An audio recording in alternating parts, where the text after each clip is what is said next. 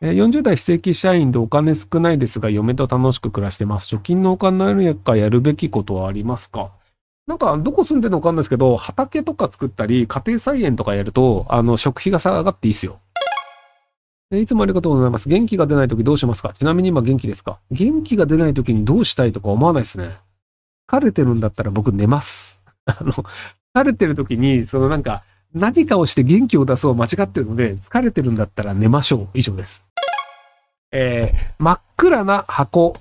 えっ、と、真っ暗な箱があります。で、そこに鉄板が入っています。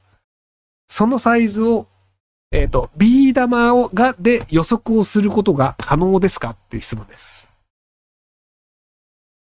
ビー玉は、あの、投げて、あの、まあ、なんか拾って投げてっていうのがあるんですけど、で、あの、要はその、鉄板のサイズというのを予想しよう、予測しようっていう時って、普通の人ってやっぱりそれを見るとか、まあ、どうしか重さを測るとかっていう、その、今までの自分がやってきた手段でないとできないというふうに考えがちなんですよ。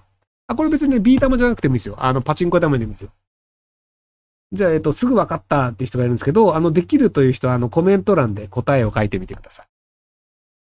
要はその、箱の中に鉄板がこう入ってるんですけど、その鉄板がどんな形なのか、その、サイズも分かんないんですよ。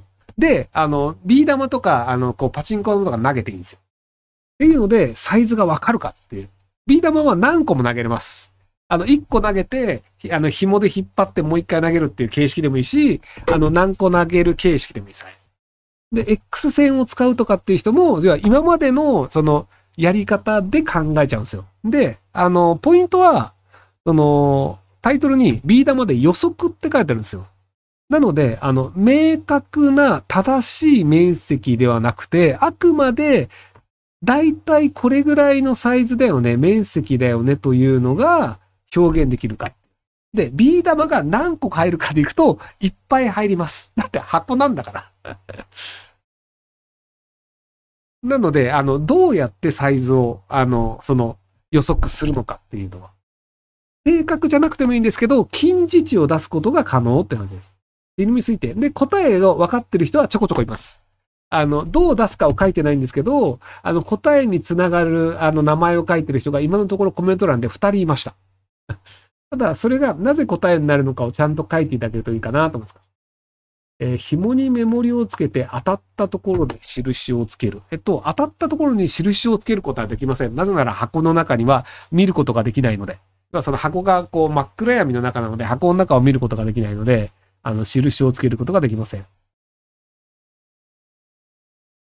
有識者答えをくれっていう、一応ね、有識者の人ね、今のところ2人だけ いるんですけど、反響音でわかるかも。あ、これ近いですね。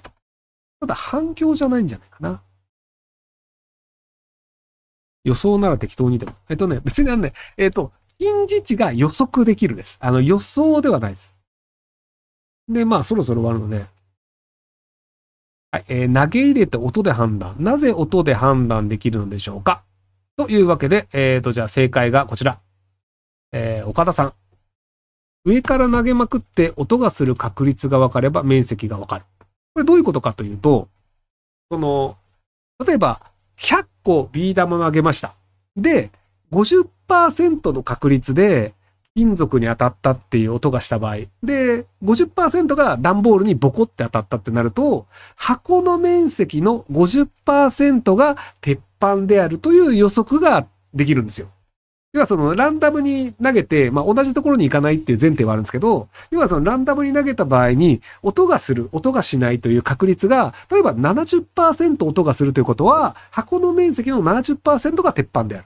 もしくは100回投げて1回しかならなかったってことは、箱の面積の中の1%分が鉄板だよねっていうのがわかるんですよ。っていうのがあって、その要は物事っていうのは、普通じゃあ鉄板だったら、そのなんか最初に言ったけど、その目で見たりとか測ったりとか触ったりとか、X 線とかってしないとわかんないよねってなるんですけど、実はその近似値を使うことによって、なんとなくこうやったらそれっぽい数字って出るよねっていうのがあるので、なのでその、正しい数字とか正しい結果とかっていうのを知らなかったとしても、その限られた情報でもある程度のことを理解するっていうのは結構人間いろんなやり方があるんですよ。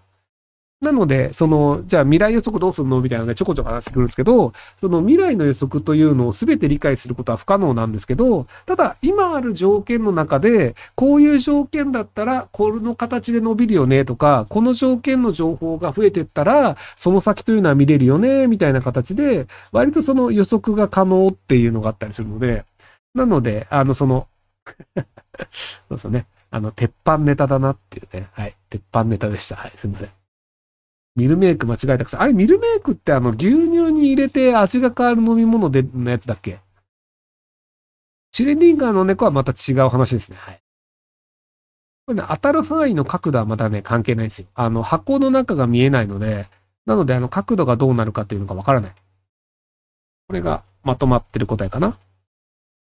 えー、ビー玉を一つ投げ入れます。それが箱の底に落ちる音を確認します。その後、ビー玉も一つ投げ入れますが、今回高さを変えてます。そこで箱に落ちる音が一つ目のビー玉に置かれてどの程度時間がかかるか換算します。このプロセスを何度も繰り返し、それぞれビー玉が箱の底に落ちるまでの時間を記録します。えっと、時間記録しても関係ないです。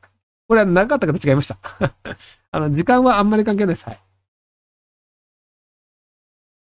えっ、ー、と、で、磁石付きの玉を入れて引っ張り上げる。で、僕はあの、ビー玉に紐付けて引っ張るっていうのを一回チラッと言ったんですけど、要はそのビー玉入れすぎると、あの、鉄板がビー玉で埋まってしまって、投げた時にビー玉に当たった音しかしないっていう、そういうパターンもあるんですよ。